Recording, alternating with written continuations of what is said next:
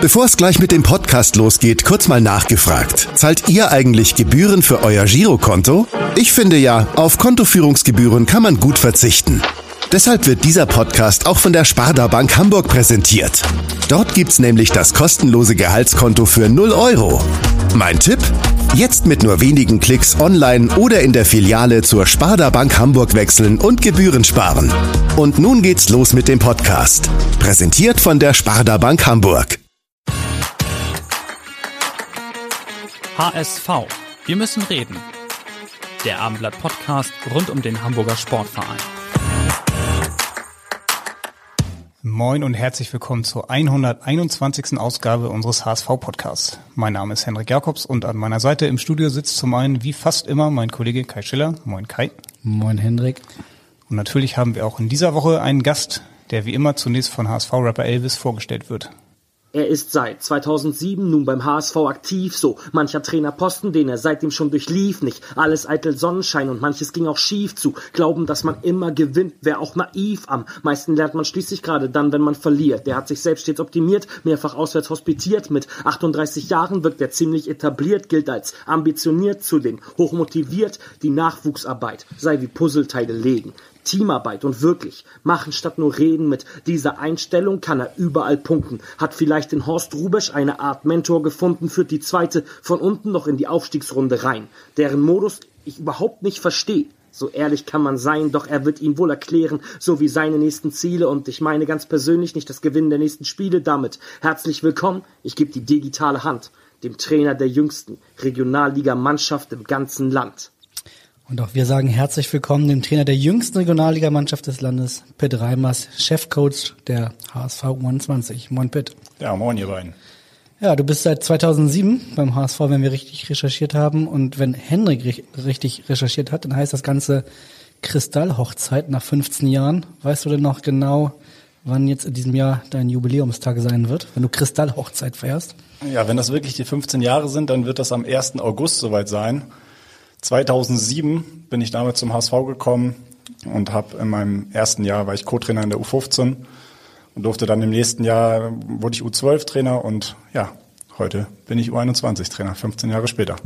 Und hat Elvis recht? Äh, trainierst du die jüngste, die jüngste äh, Regionalligamannschaft Deutschlands? Stimmt das überhaupt? Ja, das stimmt tatsächlich. Es gibt in Deutschland 82 Regionalligamannschaften übers Land hinweg.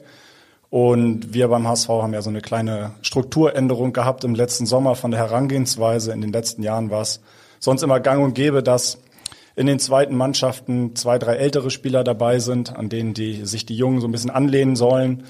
Darauf haben wir jetzt in dieser Saison komplett verzichtet. Das heißt, wir spielen nur mit jungen Spielern. Mein ältester Spieler ist Jahrgang 2000.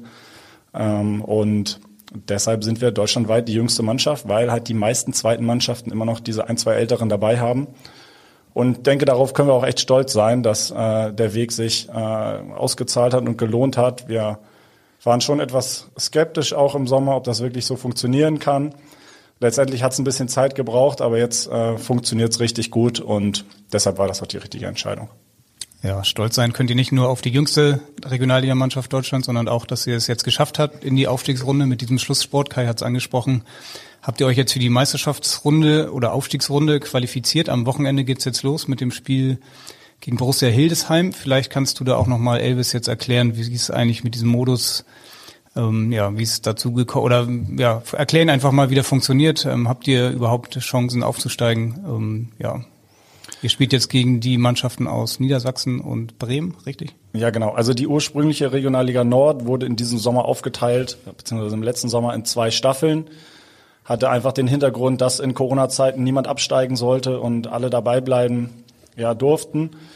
Wir sind dann aufgeteilt gewesen in zwei Gruppen. Wir waren in einer Elfer-Staffel, hatten somit 20 Spieltage mit Hin- und Rückrunde. Und die ersten fünf Mannschaften haben sich jetzt für die Aufstiegsrunde oder Meisterrunde qualifiziert. Die letzten sechs spielen gegen den Abstieg. Aus der Parallelstaffel kommen dann jeweils die, die Mannschaften dazu. Das heißt, wir spielen jetzt aus der Parallelstaffel jeweils nochmal gegen die ersten fünf, spielen wir zweimal. Das heißt, wir haben noch zehn Spiele. Und der Modus ist insofern ein bisschen kompliziert, weil wir die Punkte mitnehmen gegen die Mannschaften, mit denen wir mit in diese Meisterschaftsrunde gehen. Also wir sind jetzt Vierter geworden. Das heißt, wir nehmen gegen die ersten drei und gegen den fünften nehmen wir Punkte mit. Das sind bei uns zehn Punkte. Ähm, der Spitzenreiter Oldenburg hat 17, der letzte Hannover hat 5, also so zur Orientierung, wir sind da dann mittendrin. Heißt aber, dass ein Aufstieg relativ unwahrscheinlich wäre, weil alleine jetzt schon äh, sieben Punkte Abstand zu Oldenburg eine Menge ist, oder?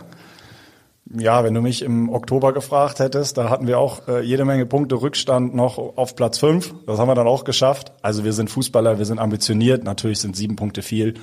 Aber für uns ist das jetzt ja, einfach ein, eine Riesensache, dass wir überhaupt dabei sein können, dass wir uns mit den besten Mannschaften aus der anderen Staffel messen können. Das sind zehn Spiele einfach nochmal auf richtig tollen Niveau und ja, wo meinen Jungs alles abverlangt wird, auf die wir uns einfach freuen. So, ne? Und da geht's gegen Werder Bremen 2, gegen Hannover, gegen Oldenburg. Das wären richtige Herausforderungen, an denen meine Jungs mit Sicherheit nochmal wachsen werden. Und deshalb ähm, ja, ist es einfach eine tolle Sache, dass wir dabei sind. Heißt aber jetzt nicht, dass wir da ja einfach nur dabei sein wollen, sondern ganz im Gegenteil. Natürlich ähm, wollen wir dort auch so gut es geht abschneiden und wie viel dann letztendlich noch drin ist, werden die Spiele zeigen. Das heißt aber, wenn ihr jetzt ganz überraschenderweise diese Runde noch äh, gewinnen solltet als Tabellenführer, würdet ihr dann nochmal gegen den anderen Sieger der anderen Staffel spielen, bevor es dann gegen die äh, Regionalliga-Sieger aus dem Osten geht? Mm, nein, also jetzt der Sieger aus unserer Meisterrunde, wer ja. dort Erster wird, spielt dann Relegationsspiele gegen die Regionalliga Ost. Das ist im Moment BFC Dynamos, dort Tabellenführer in Hin- und Rückspiel und der Sieger steigt dann auch in die dritte Liga. Okay, nur so halb äh, kompliziert, aber kompliziert, aber halb kompliziert. Okay, stimmt. Dadurch, dass ihr alle Spiele gegen Lübeck etc. schon gemacht habt, die Punkte sind jetzt auch quasi ja mit dabei und äh, ja. Dann ist es eine Tabelle am Ende, okay. Genau. Verstehe. Du hast eben Wer hat sich das ausgedacht? Du hast eben ein paar Clubs aufgezählt. Äh, vergessen hast du Atlas Delmos. Wer ist denn jetzt von deiner ganzen Aufzählung, wer ist da an dieser Runde für dich der Favorit? Also Oldenburg ist, denke ich, schon äh, die Mannschaft mit der höchsten Qualität, die auch die größten Ambitionen haben, aufzusteigen in die dritte Liga. Und wie es danach weitergeht, werden wir sehen. Also Werder Bremen, zweite Mannschaft, die sind auch sehr gut, ähm, haben einen Punkt weniger als Oldenburg. Letztendlich ist das bei den zweiten Mannschaften natürlich immer so ein bisschen die Frage, wer dann da auch wirklich am Wochenende immer mitspielt, wer im Profikader ist. Das weiß man immer nicht so genau. Insofern, wenn ich mich auf eine Mannschaft festlegen müsste, würde ich Oldenburg nennen. Ja, und wenn es jetzt doch alles gut läuft für euch und ihr tatsächlich am Ende aufsteigen würdet, wäre das eigentlich gut für den HSV? Also ich finde erstmal, es ist gut, wenn man Ambitionen hat. Und wir haben für die dritte Liga gemeldet. Insofern ist es eine Riesenmotivation für meine Spieler. Und ähm, warum sollte man sich mit dem Status quo zufrieden geben? Wir sind Sportler und streben immer nach dem Höchsten denke, andere zweite Mannschaften haben es vorgemacht, wie es funktionieren kann. Wenn man jetzt die zweite Mannschaft von Freiburg sieht oder auch Dortmund in der dritten Liga, die da ja, mehr als mithalten können, dann ist es mit Sicherheit ähm, eine ja, coole Herausforderung und wäre eine äh, schöne Sache für unsere Talente. Mhm. Du hast es gesagt, Horst Rubisch hat sich vor der Saison dafür entschieden, zusammen mit euch, dass ihr vor allem auf die Entwicklung der Talente setzt. Es gibt ja wirklich einige Spieler, die könnten auch eine A-Jugend spielen. Ich glaube, Alin Trecepi, Dennis Dua, Kelsey, Aninkura Meisel, ähm, die sind ja alle noch 18 oder sogar noch jünger. Ähm, was würdest du sagen, warum ist es wichtig für diese Jungs, dass sie dann schon in der Regionalliga spielen? Weil man sagt ja eigentlich ist das technische Niveau eher höher in der A-Jugend Bundesliga, oder? Ja, auch in Begriff mit dieser Anpassung einfach der Mannschaft, mit der Altersstruktur ging es jetzt auch einher, dass wir schon acht Spieler aus der A-Jugend eingesetzt haben in dieser Saison. Ich denke, trotzdem hat das immer eine individuelle Betrachtungsweise, weil für den einen Spieler, der, den, für den macht es vielleicht mehr Sinn, noch in der U19 zu spielen. Für den nächsten macht es schon Sinn, äh, Erfahrungen im Männerbereich zu sammeln. Das äh, gerade was die körperlichen Voraussetzungen anbelangt oder die Challenge ist dann einfach nochmal eine andere. Das Spieltempo ist mit Sicherheit nochmal höher, es geht mehr zur Sache. Und insofern haben das wir. Spieltempo ist höher in der Regionalliga? Das Spieltempo oder beziehungsweise auch die Intensität der Zweikämpfe, alles was ähm, was ich mit Intensität verbinde, ist schon noch mal ein anderes Level im Herrenbereich einfach. Und äh, da wollen wir die Jungs einfach ranführen und je schneller, desto besser. Und in dieser Saison hat es jetzt ähm, ja hat gezeigt, dass äh, unsere Top-Jungs aus der A-Jugend dort auch mehr als mithalten können. Es gibt Experten, die sagen, die Talente, die es mit 20 oder sagen wir mal 21 es nicht geschafft haben, über die Regionalliga hinauszukommen, die werden es auch nicht mehr in den ganz, in den ganz hohen Ligen schaffen. Würdest du da widersprechen? Ja, ich denke, das trifft schon auf viele Jungs trifft das zu, aber es gibt ja auch immer wieder Beispiele, die einfach äh, noch, noch einfach Spätentwickler sind und dann ein bisschen mehr Zeit brauchen als andere und dann zweites oder drittes Jahr in der, in der Regionalliga spielen, um dann nochmal den Schritt zu machen. Vielleicht steigt man auch auf, auch auf mit, äh, mit seiner Mannschaft und entwickelt sich dann einfach mit denen weiter. Insofern trifft das mit Sicherheit auf viele zu, aber nicht auf alle. Okay, es gibt ja auch noch andere Vorteile, wenn dann Spieler aus der ersten Mannschaft ähm, verletzt waren, dass sie dann auch erstmal wieder Spielpraxis sammeln. Und es gibt auch Spieler, die es halt dann auch erst, ähm, ja, vielleicht im zweiten Jahr dann schaffen, nach der A-Jugend dann den Sprung auch zu den Profis. Und ähm, einen davon, den hören wir jetzt. Hallo Reimers, Du hier. Wie Sie ja schon wissen, haben Sie einen Platz in meinem Herzen gewonnen. Und deshalb habe ich Ihnen auch das Trikot gegeben, weil Sie ein sehr, sehr wichtiger Mensch in meinem Leben sind und den ich auch sehr schätze. Auf jeden Fall wollte ich einfach nur wissen, was jetzt mit, mit dem Trikot passiert ist. Hat es eine schöne Stelle in Wohnung bekommen oder ist es irgendwo in die Ecke gelandet? Ja, das war Farid Alidou, 20 Jahre jung und zu Saisonbeginn noch U21 Spieler in der Regionalliga und jetzt ab Sommer Bundesligaspieler bei Eintracht Frankfurt und offenbar habt ihr eine ganz besondere Beziehung, oder? Ja, das stimmt. Ähm, Farid, ich kenne es schon lange. Es, äh, ich habe vorhin mal überlegt, es müsste so im März oder April 2012 gewesen sein, also vor knapp zehn Jahren. Das, also im Prinzip von Anfang an, oder? Er ist ja seit zehn ja, Jahren beim HSV. Von, von Anfang an. Also es war, war so, dass ich mit meinem damaligen Co-Trainer und äh, ein E-Jugendspiel geguckt habe in Harburg. Äh, Grün-Weiß Harburg hat gespielt gegen Einigkeit Wilhelmsburg. Wer war der Co-Trainer? Sören Ratzak war das, äh, mit dem ich dann auch die U12 und U13 trainiert habe damals. Und ja, wir waren eigentlich da wegen zwei Spielern von Grün-Weiß Harburg. Und dann lief da aber bei Einigkeit Wilhelmsburg noch so ein kleiner Afrikaner rum, der überall war. Und ja, danach haben wir uns tatsächlich, haben wir dann gesagt, ja, die beiden von Grün-Weiß Harburg, die sind ganz gut, aber der von Einigkeit Wilhelmsburg, der ist einfach besser und ja, da, der hat so viel Fantasie einfach in einem geweckt, was für ein Spieler daraus mal werden kann. Und ja, dann ist er drei Monate später zum HSV gewechselt und ich habe ihn viele Jahre trainiert, deshalb ja, haben wir auch eine besondere und gute Beziehung zueinander. Und ja, das Trikot, um auf die Frage zu kommen, hängt natürlich in meiner Wohnung. Im Moment noch an der Garderobe, damit das aber auch jeder sieht, der da reinkommt. Nein, ähm, ich habe mir noch nicht abschließend überlegt, äh, welchen Platz es findet, aber es landet mit Sicherheit nicht in irgendeinem Schrank. Und das war wahrscheinlich dann das Trikot von seinem ersten Profispiel gegen Fortuna Düsseldorf oder welches Trikot war das? Ja, das kann sein. Ganz genau weiß ich es nicht.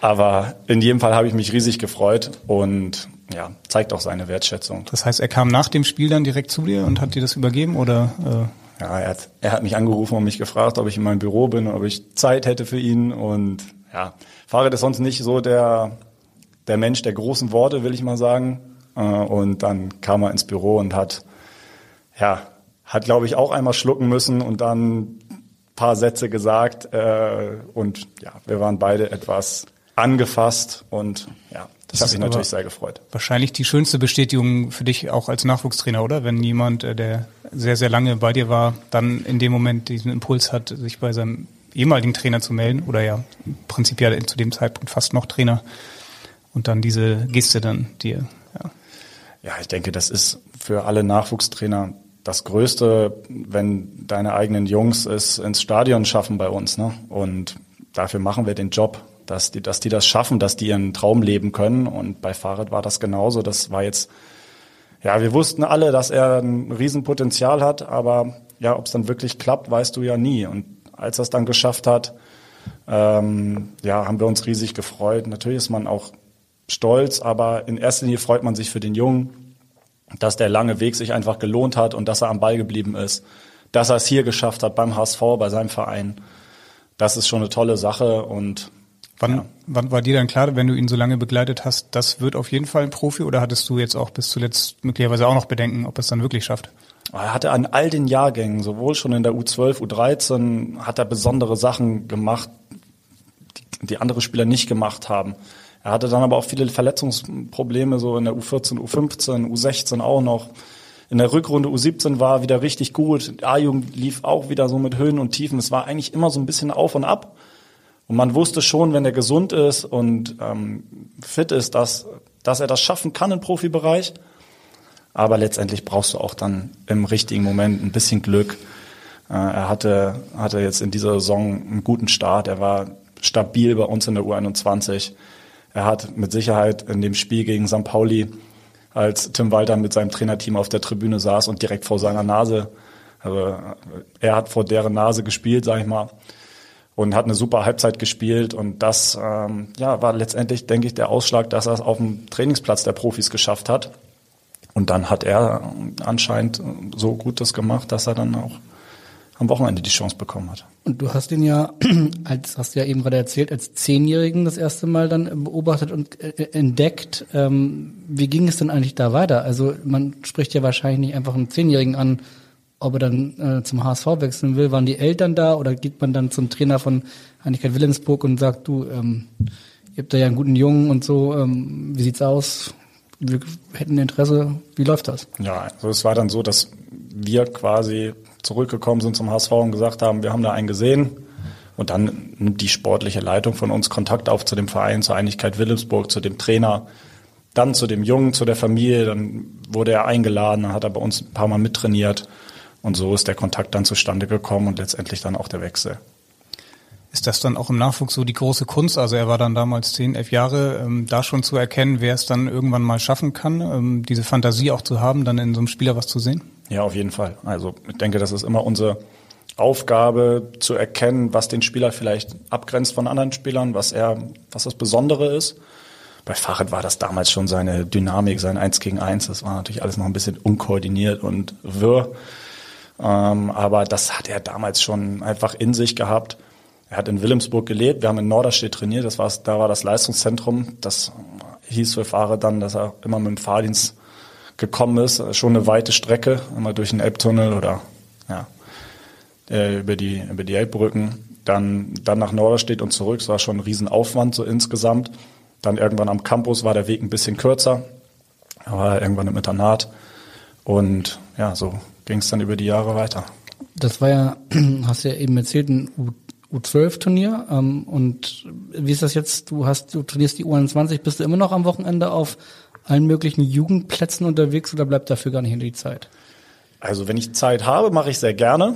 Ich kann auch sagen, so dass U12, U13 somit die tollsten Jahre waren. Habe ich immerhin auch sechs Jahre verbracht und es ist einfach die, die Kinder in dem Alter, die lieben Fußball, die geben Vollgas, die haben einen Riesentraum, die denken noch nicht so sehr an Karriere und Geld und Berater und sowas. Das spielt alles noch nicht so die Rolle.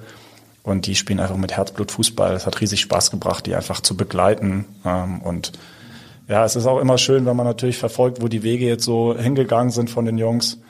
Äh, die einen studieren in den USA, der nächste spielt in der Regionalliga, die nächsten sind jetzt in der, im Profibereich angekommen. Ein paar bei uns in der ersten Mannschaft. Das ist einfach toll, das zu beobachten und ja, bringt Spaß. Ein anderer ehemaliger Spieler von dir hat am Wochenende bei Nürnberg gespielt. Er heißt auch noch Nürnberger, obwohl er ja eigentlich Hamburger ist und äh, hat, glaube ich, das 1 zu 0 dann für Nürnberg vorbereitet. Hat damals bei dir auch gespielt, meine ich, und ist dann unter in der U17 von Christian Titz quasi aussortiert worden, hat es dann über Norderstedt, Niendorf nach Nürnberg geschafft. Ist das dann auch so ein Beispiel dafür, wie dann in dem Alter auch so eine Trainerentscheidung so eine Karriere beeinflussen kann? Ja, man hat ja jetzt letztendlich gesehen, dass der Umweg ihm dann vielleicht gar nicht so schlecht getan hat. Also das ähm, am Wochenende beim 1-0, das hätte er mal schön unterlassen können, aber ja. Gab es Ärger von dir? Nein, ich, ich habe ihn dieses Mal habe ich ihn in Ruhe gelassen. Äh, nee, Fabi ist auch damals zu U12 zu uns gekommen. Mit der U12, U13 hatte ich ihn und er war auch damals schon super feiner Fußballer, toller linker Fuß, immer retardiert, klein, aber einfach ein geiler Zocker. Und mich wundert das nicht, dass er einfach jetzt so über den kleinen Umweg das dann noch geschafft hat. Er ist dann auch zur zweiten Mannschaft nach Nürnberg gewechselt und hat dort dann auf sich aufmerksam gemacht und hat es jetzt, ja, jetzt ist er schon fast ein etablierter Zweitligaspieler. Ali, du, Nürnberger, welche, welche heutigen Profis fallen dir noch so ein, die du jahrelang begleitet hast? Ja, Aaron Opoko war lange bei uns. Aaron hat damals in der, ist zu U13 zu uns gekommen, hat damals bei HT 16 gespielt. Und Anzi Suhon ist natürlich noch ein prominentes Beispiel jetzt aus unserer ersten Mannschaft. Ansonsten mag ich das immer nicht so gerne, wenn man sagt, ja, du hast den da äh, irgendwie gefördert, entdeckt. Weil jeder, der im Nachwuchsbereich arbeitet, der, der weiß, dass Nachwuchsarbeit Teamarbeit ist. Und nicht einer irgendwie der entscheidende Mann für jemanden ist, sondern da wirken ganz viele mit. Und das sind auch gar nicht nur die Trainer, die die Jungs über die Jahre begleiten, sondern das sind auch die Pädagogen, das sind die, ja, einfach die sportlichen Leiter, die Athletiktrainer, die Torwarttrainer zum Beispiel. Einfach ganz viele Menschen ähm, kümmern sich darum, dass die Jungs sich optimal entwickeln. Und wenn ich dann bei dem einen oder anderen ein paar Prozente mit beitragen konnte, dass das bei dem geklappt hat, dann freue ich mich darüber. Aber ich würde mir das jetzt niemals alleine auf die Fahne schreiben. Mhm. Also bei Alidu warst du entscheidend mitbeteiligt, das kann man auf jeden Fall sagen. Hat jetzt seinen Vertrag nicht verlängert beim HSV. Wir hören jetzt mal einen jungen HSV-Profi, du hast ihn gerade schon angesprochen, der demnächst möglicherweise seinen Vertrag beim HSV verlängern soll. Hallo Pitt, hier ist Ansi. Ich habe eine Frage für dich. Äh, bist du besser äh, im Fußball oder äh, im Tischtennis? Fußball oder Tischtennis, fragt Ansi Sohn. Dazu muss man, dazu muss man wissen, dass du ja Fußball beim SV Blankenese immerhin in der Landesliga gespielt hast. Äh, ich weiß nicht, wie weit hättest du beim Tischtennis bei dir gereicht? Ach, das weiß ich nicht. Das war natürlich klar, dass Ansi so eine Frage stellt. Ja, Ansi und ich haben schon damals in, ähm, in, im Campus an der Tischtennisplatte heiße Duelle uns geliefert, weil man wirklich sagen muss, Anzi ist einer der besten Tischtennisspieler von den Jungs. Und ja, wir haben gute Duelle, die häufig auf Augenhöhe sind. Und ja, Anzi würde jetzt sagen, äh, er, er schlägt mich häufiger, aber wenn es drauf ankommt, dann kann ich immer noch die psychologische Kriegsführung äh, einführen und mit Trash Talk kriege ich ihn dann raus aus seinem Spiel. Lustigerweise hatten wir Anzi in einem Weihnachtsinterview, wo Kinder ihm Fragen gestellt haben und äh, da hat er aber eine Frage war auch, was ist dein Hobby oder sowas und er sagte Tischtennis und er sagte auch, dass ihn äh, von den Jungs keiner schlagen würde. Also wenn du ihn da auf Augenhöhe begegnest, dann ist das ja durchaus eine Auszeichnung. Ja, also genau nach diesem Interview habe ich ihm nämlich eine Nachricht geschrieben, was er, was ihm einfällt, dass er da äh, so die die Klappe aufreißt. Aber ja, sei es ihm gegönnt. Es ist übrigens lustig, dass er mich Pitt nennt. Das hat er das erste Mal in seinem Leben sagt er Pitt. Aber gut. Sonst ja. äh, brav äh, Trainer oder Herr Reimers? Nein, noch Herr Reimers, sagt er, glaube ich. das war jetzt ein bisschen frech auch mal von Ihnen. Ja, ist okay. Aber ist es nicht so, dass du auch deinen Spielern, die du lange begleitet hast, die Wahl gelassen hast vor der Saison, ob sie dich dann siezen oder duzen? Ja, in der, in der Regel war es so, dass wir uns im, im Jugendbereich von, von den Spielern siezen lassen. Also in den jüngeren Jahrgängen gibt's auch mal das Du, aber eigentlich ist es sie. Und es war für mich jetzt eher komisch, als ich U21-Trainer wurde und die Jungs, auch die ich schon lange hatte, am Ende sind die jetzt auch erwachsen. Und ich fand das so ein bisschen albern, dass sie mich jetzt weiter Herr Reimers nennen, aber letztendlich habe ich es ihnen freigestellt, ob sie Pitt sagen oder Trainer oder Herr Reimers. Sie sollen sich, sie sollen mich so nennen, wie sie sich wohlfühlen und das ist dann auch in Ordnung für mich. Du hast ihn ja, also Anzi, schon in der U17 trainiert. Er kam mit, mit 16 oder 17 alleine aus, aus Finnland. Bist du dann bei so jemandem wie ihm auch nicht nur Fußballtrainer, sondern eben mehr, weil der kannte die Sprache nicht, kannte sich nicht hier aus, da braucht man ja ein bisschen mehr Betreuung als nur auf dem Fußballplatz. Ja, Anzi haben wir schon ganz lange begleitet. Schon als 14-, 15-Jähriger war er mal zu Probetrainings in Hamburg und er durfte erst mit 16 Jahren wechseln. Das war dann im Januar, da, Januar soweit. Er hat dann ein halbes Jahr in der U17 schon gespielt als Jungjahrgang. Dann hatte ich ihn ein Jahr bei mir in der U17. Ich denke, das ist bei ganz vielen Spielern so, die gerade auch aus dem Ausland kommen und natürlich im Internat ihre Heimat haben und die Pädagogen sich dort ganz viel um die kümmern. Aber wir, wir Mannschaftstrainer, wir sind am Ende auch nicht nur Fußballtrainer, sondern natürlich sehe ich meine Verantwortung auch darin, einfach Persönlichkeiten auszubilden und weiterzuentwickeln. Und gerade für die Jungs, deren Familien weit weg sind, ähm, ja, einfach auch immer Ansprechpartner zu sein und denen zur Seite zu stehen, sodass sie sich wohlfühlen. Bei Anzi konntest du das dann natürlich im Campus machen. Andere Spieler wohnen dann noch zu Hause, so wie Farid dann auch. Wie viel Zeit verbringst du dann als Trainer vielleicht auch mal zu Hause bei den Jungs, um da Gespräche zu führen mit den Jungs oder auch mit den Eltern, ähm, wenn ja, wenn es vielleicht auch um verschiedene Dinge geht? Ja, das ist sehr individuell. Ich denke, es ist schon wichtig, dass man als Trainer weiß, aus was für einem Elternhaus und Umfeld jeder Junge kommt. Dann kann man manche Sachen auch noch besser verstehen, nachvollziehen, nochmal drauf einwirken, helfen. Bei Fahrrad war das tatsächlich so, dass ich da auch ein, zwei Mal zu Hause war und die Familie kennengelernt habe. Weil, ja, ich habe es eben ja schon gesagt, er hat in, Leb in Wilhelmsburg gelebt und die, die Umstände waren schon ein bisschen schwierig teilweise und da bedurfte es schon ein bisschen mehr Hilfe an der einen oder anderen Stelle, nicht nur für Fahrrad, sondern vielleicht auch so für die Familie. Aber das tut man dann ja auch gerne und die Jungs ähm, zahlen einem das zurück.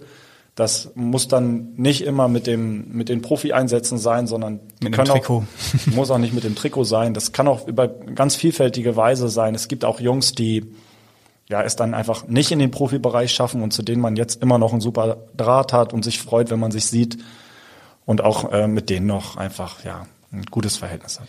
Bevor der HSV so einen jungen Spieler, so ein junges Talent wie beispielsweise Anzisun aus Finnland holt, äh, holt ähm, verlasst ihr als Trainer euch dann auf die Videos oder was um euch da zur Verfügung gestellt wird oder macht ihr euch die Mühe und reist zum Beispiel nach Finnland und guckt euch die Jungs vor Ort an? Ja, tatsächlich, so ist das. Also wir sind nach Finnland gefahren. Anzi war damals auch in den Junioren-Nationalmannschaften unterwegs. Da hast du natürlich nochmal gute Möglichkeiten, die auch auf einem anderen Level einfach nochmal zu sehen. Und Anzi war damals ja nicht der, der erste Finne, der nach Hamburg gekommen ist. War damals noch Tobias Fagerström war da. Mittlerweile sind noch äh, Juhu Kilo und Jesse Kilo. Also wir hatten schon mal vier Finn, jetzt sind es noch drei. Und ähm, so sind die Verbindungen gut ähm, nach Finnland und das Niveau ist dort gut.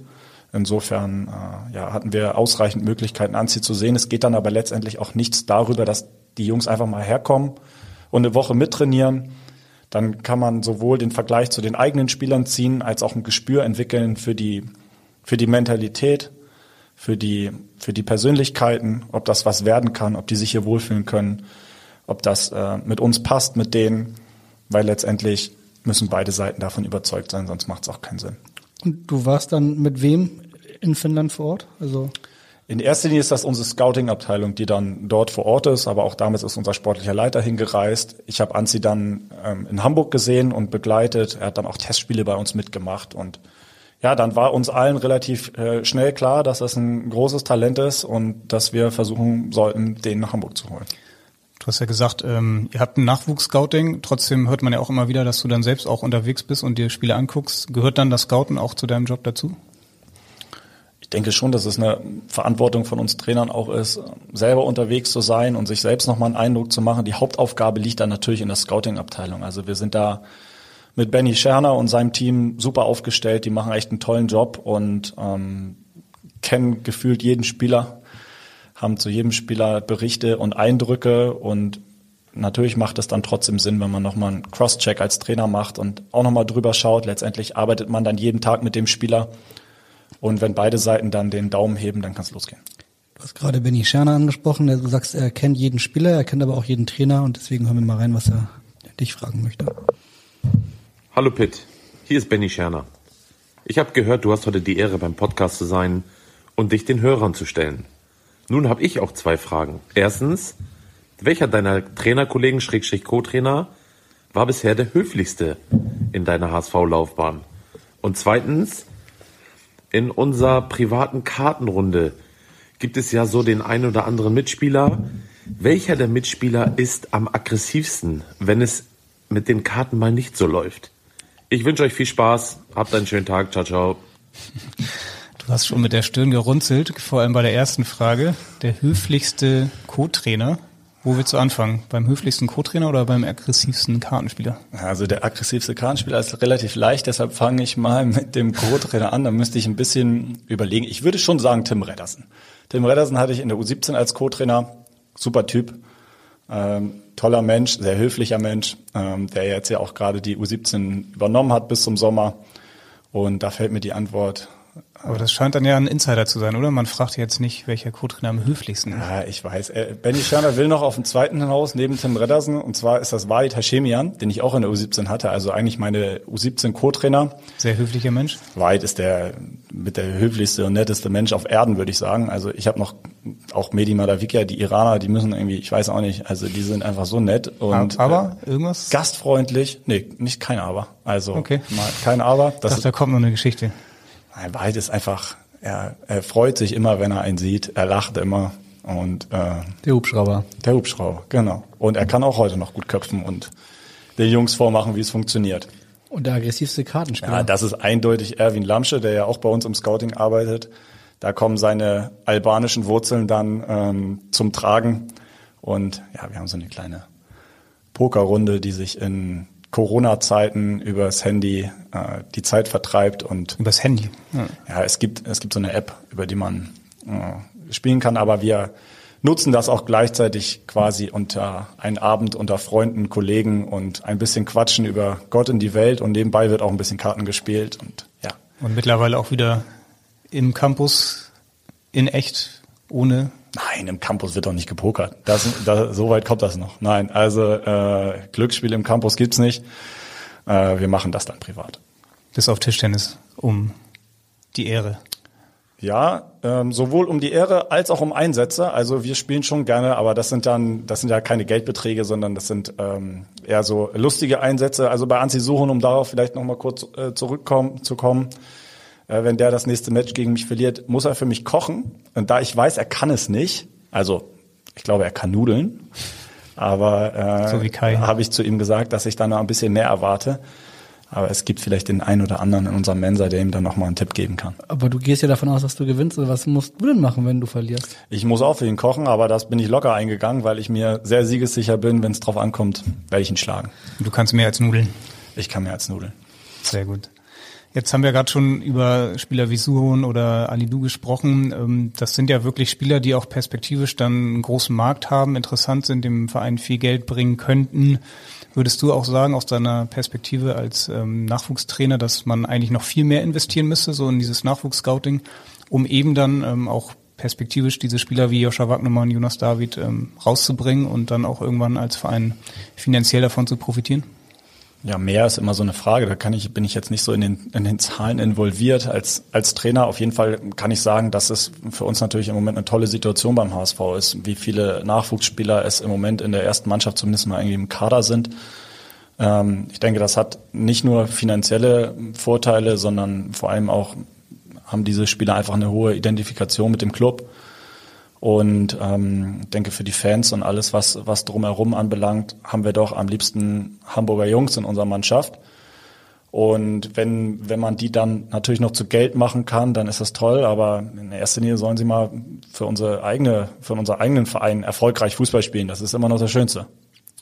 Beim HSV ähm, werden jetzt junge Spieler ja immer sehr gerne sehr, sehr schnell und sehr hoch gehypt. Daran sind möglicherweise wir Medien auch nicht so ganz unschuldig dran. Ähm, wir, ich erinnere mich da an eine Geschichte in der Sportbild zum Beispiel über Marco Drafs, wo die Überschrift war, der nächste Fiete Ab. Beide kamen halt aus Waldstadt und äh, waren, waren, waren gute Freunde. Ähm, jetzt spielt Drafs in der Regionalliga in Hildesheim und ist am Sonntag euer Gegner. Äh, ist das vielleicht, ist das das Problem beim HSV, dass, dass der Fokus so schnell auf jungen Spielern ist, auf Talenten und dann möglicherweise in einer Stadt wie Hamburg der Hype zu groß sein könnte? Ja, mit Sicherheit sind die Spieler in Hamburg mehr im Fokus als, als an anderen Standorten und werden früher in den Himmel gelobt als, als woanders. Ähm, ja, Marco ist auch ein toller Junge, ein richtig schleswig-holsteinischer, auch zu U12 gekommen, damals in einer Mannschaft mit Fabian Nürnberger gespielt, dann noch mit Aaron Opoko. Da hatten wir schon eine gute, gute Truppe zusammen. Und Markus, Markus Weg ist vielleicht auch noch nicht zu Ende. Also er hat jetzt in der zweiten Mannschaft von, Alt, äh, von Hannover 93, Hannover, 93, Hannover 96 gespielt. Und äh, jetzt in Hildesheim. Die Saison läuft für ihn bisher auch gut. Ich hoffe am Sonntag nicht, aber also bisher denke ich, ist das auch alles in Ordnung. Und wer weiß, vielleicht ähm, schafft das über den Weg auch nochmal in die dritte Liga und mal sehen, was dann noch möglich ist. Wenn du sowas mitkriegst, wenn junge Spieler dann schon irgendwo mal in der Sportbild äh, in der Überschrift stehen, ähm, nimmst du dir die dann mal zur Seite auch als Trainer und äh, versuchst darüber mal zu sprechen, dass die dann nicht gleich irgendwie denken, sie sind schon was oder dann im Training ein bisschen nachlassen? Ja, mit Sicherheit hat man da dann nochmal ein bisschen mehr ein Auge drauf und ist in Austausch mit den Jungs. Letztendlich ist das auch wieder sehr individuell zu betrachten. Der, der eine geht damit entspannter um und, und steckt das weg und macht einfach so weiter und der nächste droht vielleicht abzuheben und natürlich ist es da die Aufgabe von uns Trainern, die dann ja wieder einzufangen. Ja, ihr habt auf jeden Fall immer noch Kontakt und deswegen hören wir mal, was äh, Marco Drafs für eine Frage hat. Hallo Herr Reimers, viel Spaß im Podcast. Wie Sie wissen, hatten wir eine sehr erfolgreiche Zeit damals gemeinsam mit dem HSV. Wir haben einige Turniere gewonnen und da wollte ich Sie fragen, ob Sie sich an den Uckermann Cup erinnern und wieso wir das Turnier am Ende gewonnen haben. Schöne Grüße aus Hannover und ich freue mich auf das Wiedersehen am Sonntag. Ja, Marco Drafs ist noch ganz, ganz äh, stark beim Sie, also der macht das noch richtig. Und das Geheimnis des Uckermann Cups, was war das? Ja, also erstmal ist das so mit das größte U12-Turnier hier in, in Deutschland gewesen, ein Hallenturnier. Und wenn ich mich richtig erinnere, haben wir den ersten Turniertag sehr gut gespielt und nahezu in der Gruppenphase alles gewonnen. Und dann ging's, ja, ich meine, am zweiten Turnier waren wir dann nicht mehr so gut und Es ging dann am, am Sonntag in die Entscheidungsspiele, in die K.O.-Spiele. Und wenn ich mich richtig erinnere, habe ich damals angeordnet, dass wir wieder die Klamotten vom Freitag anziehen, vom ersten Turniertag. Waren die gewaschen? Nein, die waren natürlich nicht gewaschen, die haben gestunken und waren wahrscheinlich schon zum Teil dreckig, aber ich bin so ein bisschen abergläubisch und wir Trainer haben das dann übrigens auch gemacht. Und letztendlich haben wir das äh, Turnier dann im 9 Meterschießen im Finale gewonnen und ja, dann war es anscheinend die richtige Entscheidung. Und hat die Trikots beim nächsten Mal wieder angezogen Nein, und nein, gewaschen? Nein, nein, danach äh, wurden die dann mal wieder gewaschen. Okay, du bist abergläubisch, hast du gesagt. Was machst du noch so? Bist du jemand, der dann, wenn er auf den Platz geht, nochmal irgendwo, keine Ahnung, die linke Stutze die oder die Trainerjacke, keine Ahnung, umgedreht umziehst? Also ich bin jetzt nicht übertrieben abergläubisch, aber schon so ein bisschen, wenn's, wenn Abläufe funktionieren, äh, dann macht man sie wieder. Äh, wenn wir zum Beispiel Hagenbecks Tierpark da äh, spielen, nicht Hagenbecks Tierpark, sondern äh, Hagenbecks, Hagenbecks Straße, äh, und ich vorher noch im Campus bin, dann fahre ich schon den gleichen Weg und ich weiß jetzt, in der, in der Hinrunde war das dann so, dass wir irgendwie mal war eine Straße gesperrt, dann musste ich irgendwie einen Umweg fahren und wir haben das Spiel gewonnen und seitdem fahre ich immer diesen Umweg, obwohl es diesen um, dieser Umweg gar nicht mehr nötig wäre, äh, was sowas anbelangt. Ich hoffe, ich fahre den Umweg dann noch ein paar Tage länger. Ihr habt zwischendurch ja auch mal verloren, nehme ich an. Ähm, ja, tatsächlich danach dann kein Heimspiel mehr. Also das war dann so in der Schlussphase und also ein bisschen abergläubisch. Also du bist ein bisschen abergläubisch, aber du bist sehr stark äh, mit dem HSV identifiziert und, und hast eine lange Beziehung mit dem HSV, nicht nur als Trainer, sondern auch als Fan. Ähm, wie bist du Fan geworden? Ja, ich bin Hamburger und da gibt's meistens wahrscheinlich nur zwei Optionen. Und ich war dann Anfang der 90er Jahre mal beim HSV Heimspiel gegen Dynamo Dresden und da hat's mich dann irgendwie ja, erwischt. erwischt. Und ähm, ja, das kann man sich so vorstellen als Kind, dass ich quasi komplett eingekleidet war, mein Zimmer äh, ausgestattet war und ich ja einfach von, von klein auf an der HSV mein Verein war und bis heute noch ist. Und klar, früher war man ein bisschen mehr Fan und noch unterwegs und auch zu den Spielen. Das, dafür bleibt jetzt, ist weniger Zeit da. Aber ja, dafür ist der HSV jetzt auch mein Arbeitgeber. Und ich trage jeden Tag immer noch die Raute. Ja, hattest du eine Heimspiel-Dauerkarte oder warst du auswärts auch unterwegs? Ah, ich habe seit, seit meinem elften Lebensjahr eine, eine Dauerkarte und habe die auch immer noch, unabhängig von meinem Angestelltenverhältnis.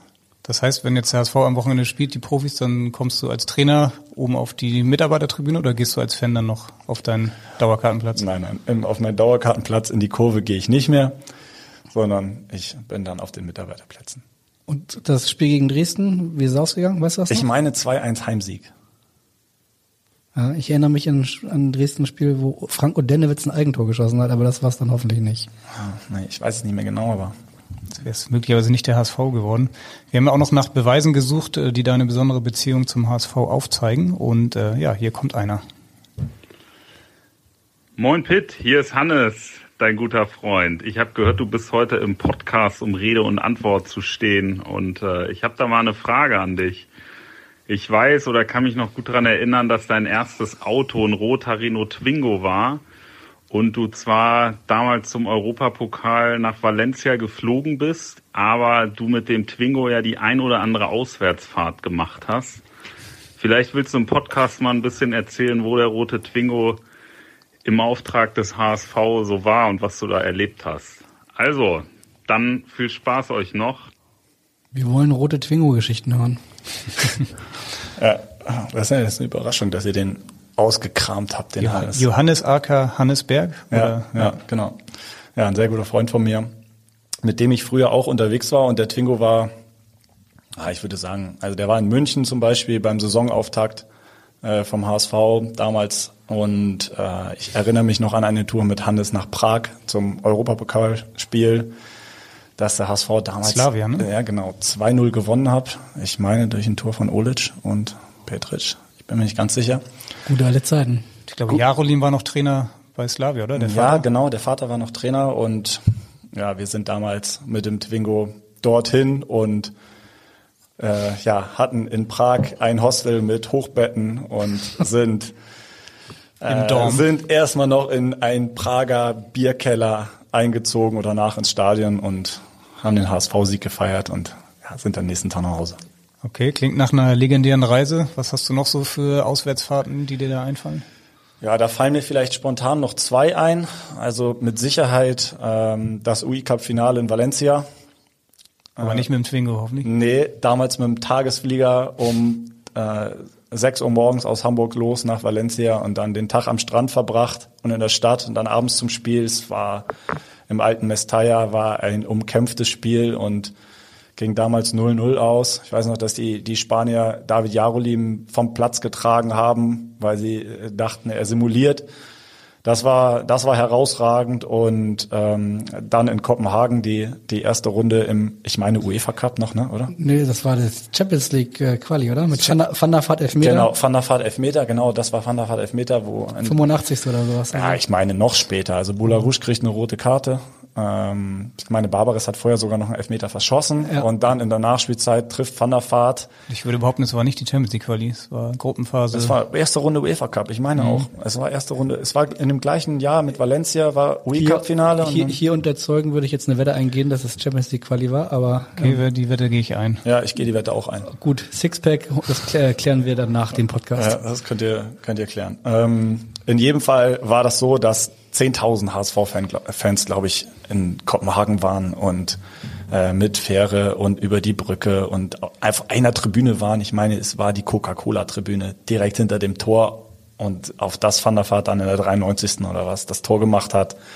Ja, das sind natürlich äh, Erlebnisse, die man nicht vergisst und die auch nochmal etwas mehr verbinden mit dem Verein und an die ich heute auch noch gern zurückdenke. Du warst ja selbst damals auch ähm, ja, Fußballer, Blankenese. Warst du so talentiert, dass der Trainer Pitt Reimers aus dem Talent Pitt Reimers noch was hätte machen können? Vielleicht etwas, äh, aber ja, wir sind, wir sind damals, es war eher so, dass wir die, die in der Jugend mit vielen Freunden gespielt haben. Zwar ambitioniert, aber wir sind dann auch mit, ich glaube, acht oder neun Spielern aus der A-Jugend in die erste Mannschaft gekommen und haben auf Hamburger Ebene gut gespielt, aber mehr dann auch nicht. Gab es für dich jemals äh, die Möglichkeit oder eine Anfrage HSV oder St. Pauli, äh, die Betreibers haben wollten? Nein, Auch kein Probetraining oder ein, wo du dich selbst mal nein, vorstellen wolltest? nein. Okay. Wir hören jetzt mal einen ehemaligen Trainer von dir aus Blankenese, der arbeitet heute beim FC St. Pauli. Ich vermute, du hast eine Idee, wer das sein könnte. Und es hat auch was mit Elfmeter zu tun. Moin Moin, Pitt Reimers, hier ist Dieter Schiller, dein alter Trainer, 72 Jahre, sehe aber jünger aus. Wir sehen uns ja hin und wieder und hatten eine kurze gemeinsame Zeit bei SV Blankenese. Abstiegskampf pur, haben wir souverän, haben wir souverän gemeistert. An einem Spiel in Wilhelmsburg, 03 glaube ich, glaube ich, in Wilhelmsburg. Zwei markante Szenen aus dem damaligen Spiel, an die du dich besonders gerne erinnerst und mir immer wieder erzählst. Kannst du die noch mal zum Besten geben? Moin, moin, Dieter. Moin, moin von Dieter. Ja, Ja. erzähl. Ja, Dieter, überragender Typ.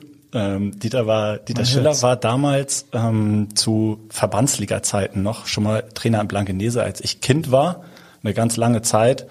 Und äh, deshalb ähm, hatte er immer noch Kontakt zu uns.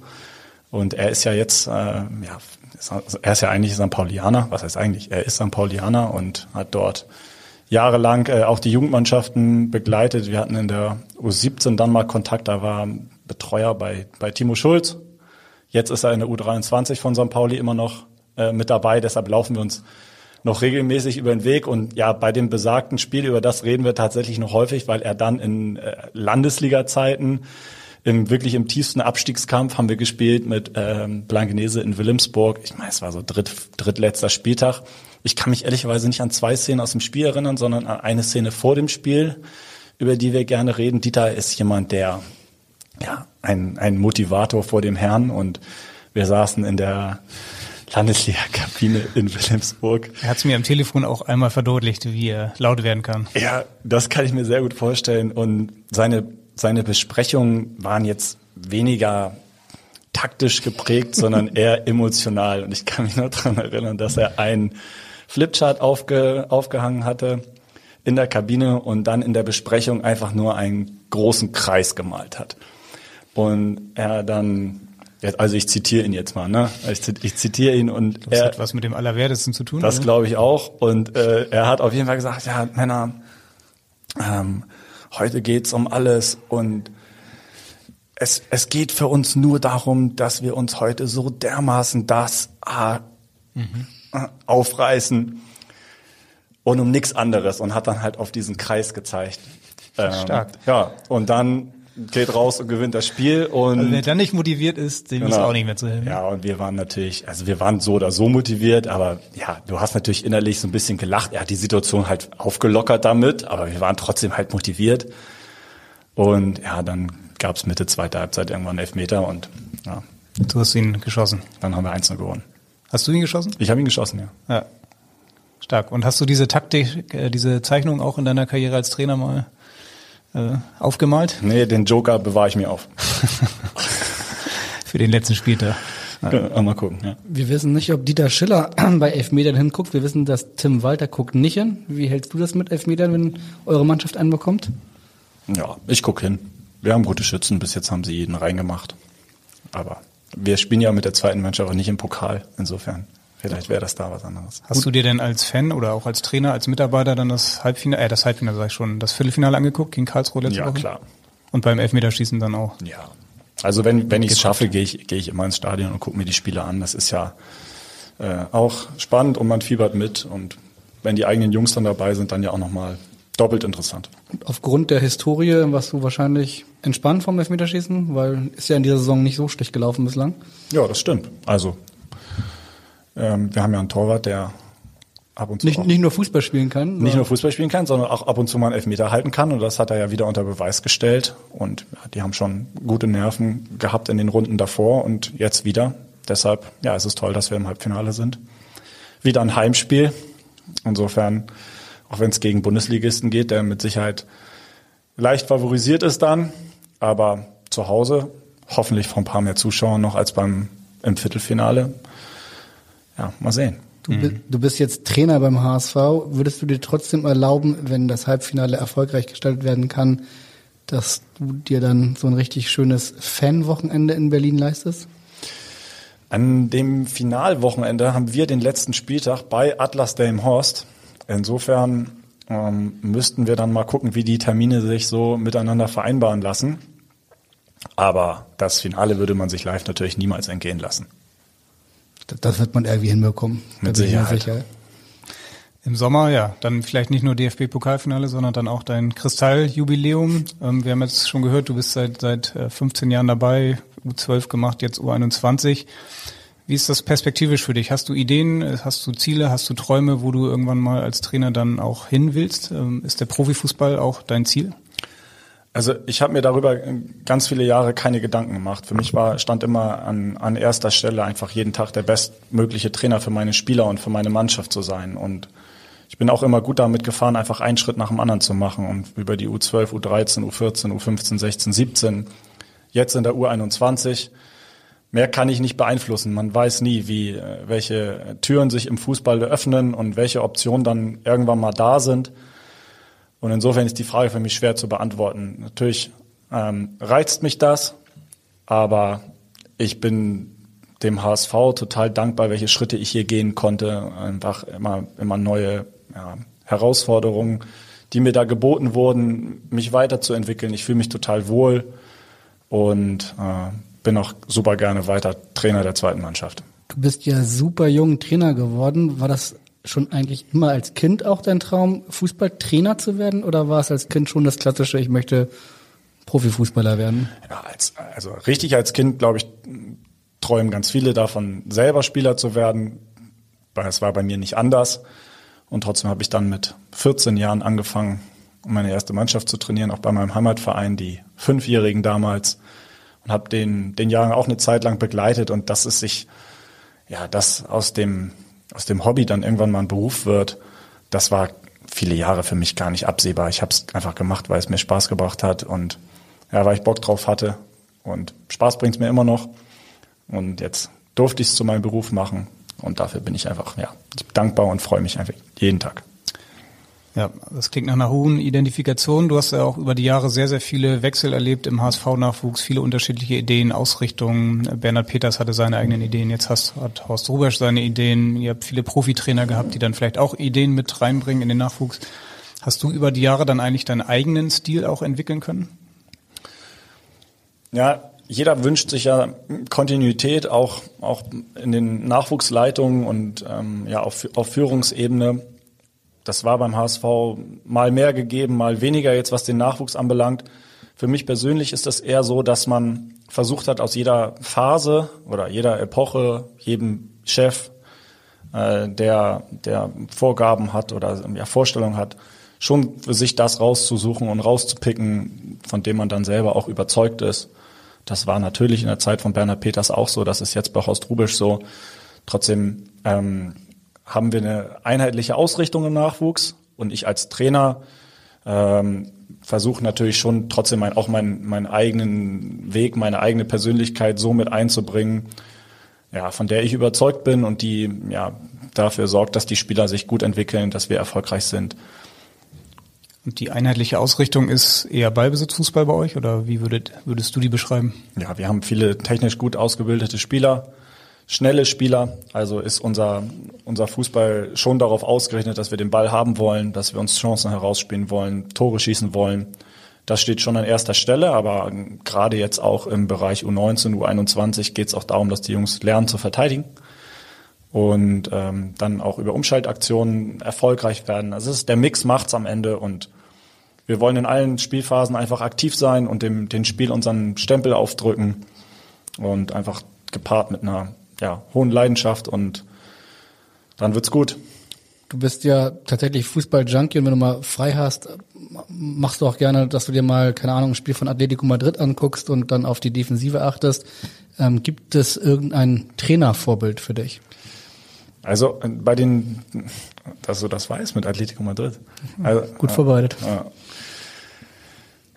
auch da ist es eher so, dass man sich Phasen raussucht. Also wenn du jetzt bei Atletico Madrid bist, dann ist das mit Sicherheit schon beeindruckend, wie die über Jahre einfach ihren Defensivstil durchziehen und wie die einfach verteidigen. Mittlerweile spielen sie auch ein bisschen mehr Fußball, aber natürlich wäre ich ja wäre ich, wär ich naiv, wenn ich mir das nicht angucken würde und mich damit nicht auseinandersetzen würde. Da kannst du immer was lernen und was mitnehmen, so wie du in, in Ballbesitzphasen von Guardiola was mitnehmen kannst oder in Gegenpressing-Situationen von Klopp. Das äh, wäre ja ähm, wäre ja blöd, wenn ich mir das nicht zunutze machen würde. Aber auch darüber hinaus, und das waren ja jetzt eher so taktische Sachen, finde ich es beeindruckend, ähm, was Christian Streich immer jedes Jahr aus seiner Freiburger Mannschaft rausholt und ähm, wie die auftreten, wie die Fußball spielen, mit welcher Intensität und Klarheit, wie gut die bei Standards sind. Das, das beeindruckt mich schon. Oder auch wie ja, Trainer jetzt wie zum Beispiel Jupp Heinkes oder Hansi Flick mit ihren Mannschaften umgehen, wie sie dieses Star-Ensemble äh, führen und begleiten, daraus einfach eine Gruppe gemacht haben und für ein gemeinsames Ziel, die ja, fasziniert haben. Das, das beeindruckt mich und da versucht man aus der Ferne und manchmal auch aus der Nähe äh, sich ja, was abzuschneiden. Jetzt hast du fast schon deine Top 3 der Trainer zusammengestellt. Das ist ja eigentlich unsere Abschlussrubrik. Wir wollen es heute sowieso mal ein bisschen anders machen und ähm, ja, dich nach einer Top-Liste fragen. Das machen wir jetzt aber nicht selbst, sondern die Frage kommt von einem Spieler, den du auch jahrelang begleitet hast. Moin Herr Reimers, hier ist Jonah. Viel Spaß beim Podcast wünsche ich Ihnen erstmal. Ich habe eine Frage an Sie. Wer ist Ihr Lieblingsspieler aller Zeiten und wer ist Ihr aktueller Lieblingsspieler auf der ganzen Welt, den Sie gerne zugucken? Viele Grüße, ja, das war Jonah Fabisch, der einzige aktuelle HSV-A-Nationalspieler. Der hat nämlich die Saison für Simbabwe äh, debütiert und die Frage ist, wer sind deine Lieblingsspieler aktuell und jemals? Die Top 3 darfst du gerne nennen. Also aktuell fällt mir als erstes äh, Ruben Diaz ein von Manchester City in der Innenverteidigung. Der, ich finde, er ist der kompletteste Innenverteidiger im Moment auf der Welt. Sagst du als früherer Innenverteidiger? Sage ich als früherer Innenverteidiger. Ich mag ihm zuschauen. Der, der würde sogar Vuskovic verdrängt, glaubst du? wird schwer, ne? Ja, wird schwer, aber der ist schon gut. Ja, weil er einfach ja den modernen Innenverteidiger aus meiner Sicht darstellt, der sowohl mit dem Ball als auch gegen den Ball einfach Weltklasse ist und auch dazu glaube ich aus der Ferne zu, zu beobachten, dass er auch von seiner Persönlichkeit ein absoluter Leader ist. Das mag ich und äh, All Time, da ja, da glaube ich führt kein Weg an Messi vorbei.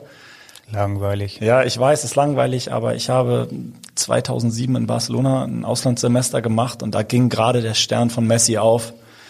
Und ich kann mich noch ähm, gut erinnern, dass ich dort im, im Stadion war und mir seine, seine Spiele angeguckt habe und einfach dachte, das, das kann nicht wahr sein. Äh, da war er ganz jung noch, oder? Da war er ganz jung und ja, wie gesagt, das, da, war, da ging gerade gerade seine Karriere los.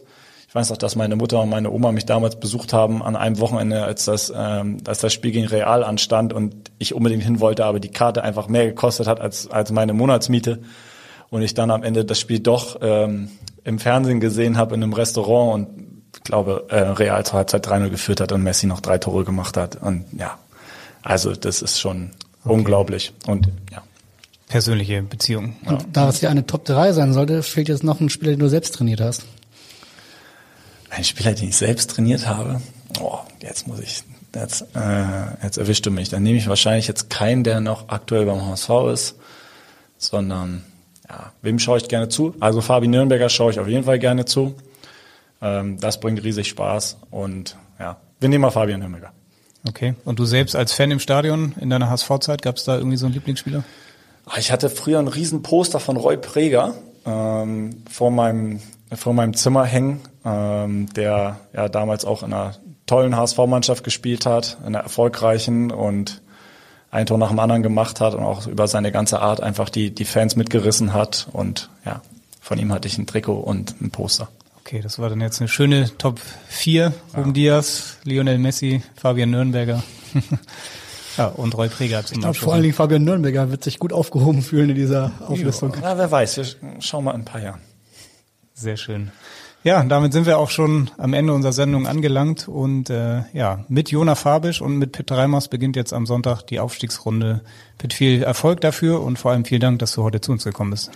Ja, ich bedanke mich bei euch, auch allen Frage, Fragestellern vielen Dank. Ich hoffe natürlich jetzt, wo die Zuschauer wieder zugelassen sind, dass wir ähm, mit dem Start am Wochenende in Hildesheim auch wieder ein paar HSV-Fans begrüßen dürfen an der Hagenbeckstraße. Und äh, da mit, mit Blick auf Hagenbecks Tier. Ja, nicht ganz. Äh, der ist ja etwas weiter weg, aber ja, na, da freuen wir uns. Und für die Jungs ist das, denke ich, ne, ne, wäre das auch eine tolle Auszeichnung, wenn wir ein bisschen Atmosphäre haben. Also bitte alle hinkommen und dann am kommenden Montag wieder alle hinhören, wenn äh, wir das nächste Mal uns melden nach dem HSV, der Heimspiel der Profis gegen Aue und vor dem Auswärtsspiel gegen Fortuna Düsseldorf. Und ja, bis dahin in Hamburg sagt man Tschüss und bei uns heißt das auf Wiederhören. Tschüss. Tschüss. Weitere Podcasts vom Hamburger Abendblatt finden Sie auf abendblatt.de slash podcast.